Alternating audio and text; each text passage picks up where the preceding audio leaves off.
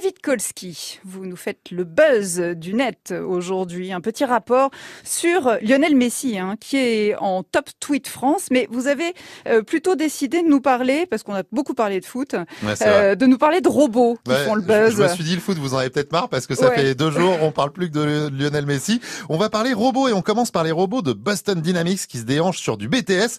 Mais si, vous savez, euh, ce groupe de K-pop qui cartonne dans le monde entier, le boys band euh, coréen euh, BTS, voilà, c'est le gros carton.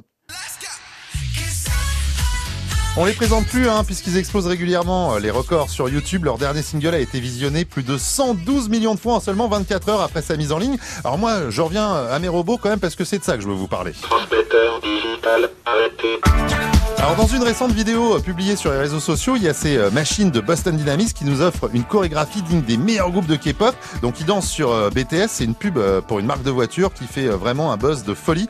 Après moi je les trouve un peu flippants les robots parce qu'ils ont des gros bras mécaniques là sur les fesses, ça fait genre un peu serpent ou scorpion. Ouais, c'est c'est un peu flippant quand même. Allez voir cette vidéo. Sinon, j'ai un truc qui va vous plaire à San Francisco aux États-Unis, il y a un salon esthétique de Marina District qui utilise des robots pour vernir les ongles de ses ah. clients et de ses clientes.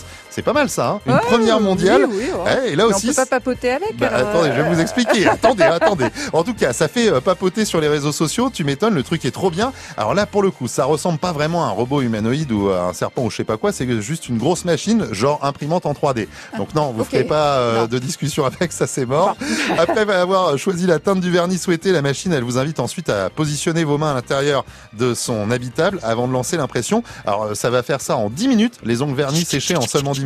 Le problème, c'est que ça coupe pas les ongles, euh, ah ça fait pas de polissage, oh bah ça peut pas mettre non plus euh, de gel, bref, euh, ni de trucs acryliques. Donc finalement, ça sert pas à grand chose.